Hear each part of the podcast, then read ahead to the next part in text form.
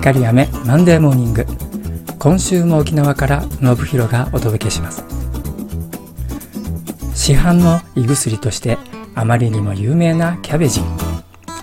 キャベツの絞り汁から見つかった胃の粘膜修復成分がその名前の由来だとか。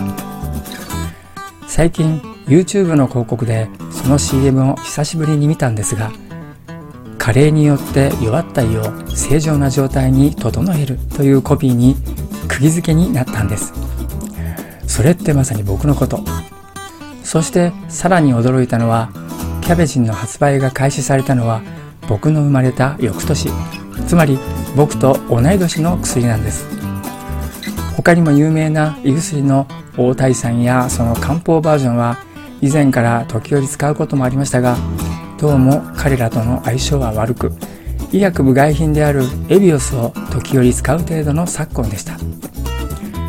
キャベジンとの感動的かつ劇的な出会いに感激した僕は早速10日ほど前から食後に利用するようになったんですが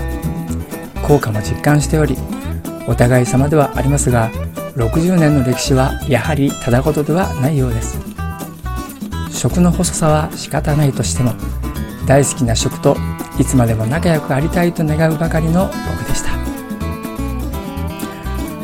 この番組は自分を大好きになる13週間の奇跡自信の学びをご提供する調和セラピー光嫁がお送りしました。